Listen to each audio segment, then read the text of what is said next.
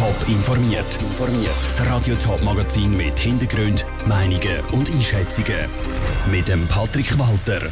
Wie sich die Lehrer hinter der Kulisse schon für eine zweite Phase mit Fernunterricht vorbereiten und wie Ausser- oder Politiker aufs Corona-Chaos nach einer Hochzeit zu Schwellbrunn schauen, das sind zwei von den Themen im Top informiert. Mails schreiben statt aufstrecken, Microsoft Word statt Wandtafeln und Zoom-Meetings statt Präsenzunterricht. Die außerordentliche Lage im Frühling hat den Schulalltag für Zehntausende Schüler in der ganzen Schweiz komplett auf den Kopf gestellt. Jetzt, wo die Zahlen wieder steigen und die Massnahmen wieder anziehen, stehen auch Schulschliessungen wieder zur Debatte. Für Lehrer ein absolutes Horrorszenario und gleich laufen schon die Vorbereitungen. Andrea Blatter. Zum Schulalltag in der Volksschule gehört schon länger Maskenpflicht, Abstand halten und Hände waschen. Die Schulen sind aber offen. Zumindest jetzt noch.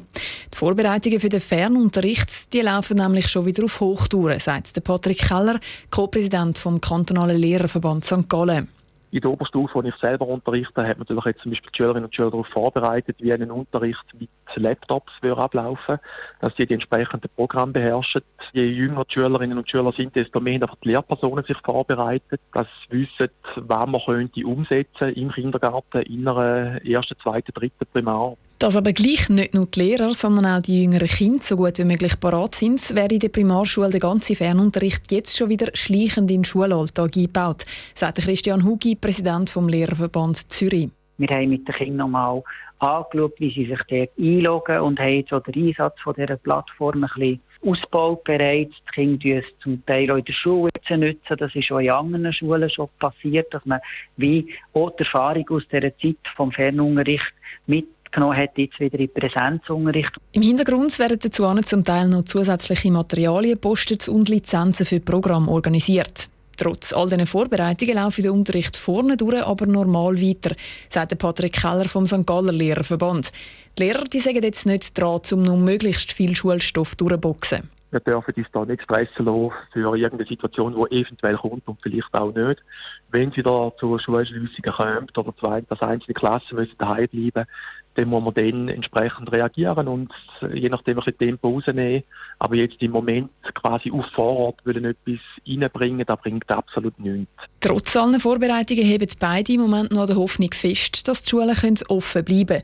Weil die erste Fernunterrichtsphase im Frühling gezeigt dass nichts den Präsenzunterricht wirklich ersetzen kann. Der Beitrag von Andrea Blatter. Die Schulen stellen sich also schon mal aufs Schlimmste ein, hoffen aber aufs Beste. Ein bisschen mehr Klarheit dürfte es dann übermorgen haben. Dann informiert nämlich der Bundesrat über allfällige weitere Corona-Massnahmen.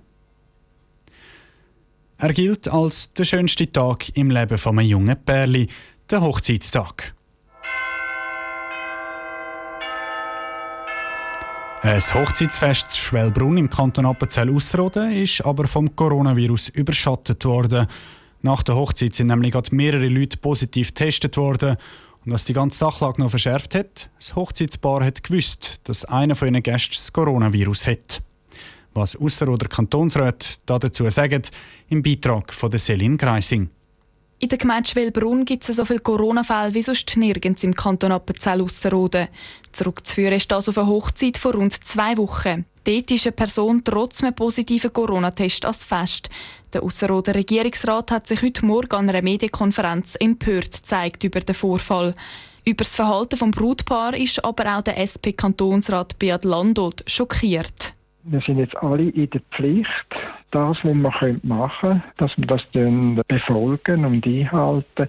Es geht jetzt einfach nicht an, dass man so verantwortungslos handelt, ob als Gast oder Brutpaar sind für mich beide in der Pflicht und so verantwortungslos. Weniger schockiert über den Fall ist die bürgerliche Seite. Der FDP-Kantonsrat Walter Schmidli ist selber von Schwellbrunn und ist am Hochzeitszelt vorbeigelaufen. Es sei ein grosses Zelt mit vielen Leuten. Es sei ideal um sich anzustecken. Aber auch, dass es so ein Superspreader-Event gerade in so einer kleinen Gemeinde wie Schwellbrunn gegeben hat, überrascht den Walter Schmidli wenig in der Bevölkerung hat es immer zwei Lager gegeben. Es hat natürlich immer ein Lager gegeben, wo gesagt hat, ja, Corona ist eh nicht so schlimm und bei uns, vielleicht auf dem Land, gibt es auch weniger. Und das Lager ist in Schwellbrunn sicher zahlenmäßig nicht klein. Oder? Und dann ist das schon die Basis, wie so etwas eher entstehen kann. Und von Seiten der SVP gibt es Mitleid fürs Brutpaar. Ein Kantonsrat sagt auf Anfrage von Radio Top, dass es ihm nachgehe, dass das Brutpaar von den Medien abgemacht werde. Weitere Massnahmen im Zusammenhang mit dem Fall überlassen Politiker am Kanton selber. Und der ist auch schon aktiv geworden. Der Kanton Appenzell-Ausserrhoden prüft, ob einzelne Hochzeitsgäste verzeigt werden. Ein Beitrag von der Selin Greising. Nach dem Hochzeit sind ein paar Gäste auch noch ans Oktoberfest Schwellbrunn und haben dort vermutlich noch mehr Leute angesteckt. Wie viele Leute das sich ursprünglich an dieser Hochzeit angesteckt haben, ist nicht klar. Sicher ist aber, an keinem anderen Ort zu Ausserrhoden gibt es so viele Fälle wie zu Schwellbrunn. Der Winterthurer Gemeinderat ist gerade in einer außergewöhnlichen Debatte. Es geht um eine Steuererhöhung von 7%. Die hat der Stadtrat im Budget für das nächste Jahr eingebaut und damit in ein Wespennest gestochen. Lara Pecorino, du bist bei der Debatte der Winterthurer Eulachhalle vor Ort. Wie ist denn die Stimmung? Es ist auf allen Seiten grosse Unzufriedenheit spürbar. Die Bürgerlichen haben ja einen Rückweisungsantrag gestellt, wenn also dass das Budget zurück an den Stadtrat geht, sodass es nochmal überarbeitet wird. Die Steuererhöhung von 7% geht ihnen nämlich deutlich zu weit. Und eine Rückweisung an den Stadtrat, das wäre laut ihnen eben ein starkes Zeichen. Die linken Parteien unterstützen den Rückweisungsantrag nicht. Das haben sie schon von Anfang an gesagt. Was sind denn Ihre Hauptargumente? Die SP und AL haben im Auftakt der Diskussion mehrfach ihre Sorge um ein Notbudget kundtun. So eins droht nämlich dann. Gerade in der Corona-Situation sehe ich aber für Sicherheit sorgen.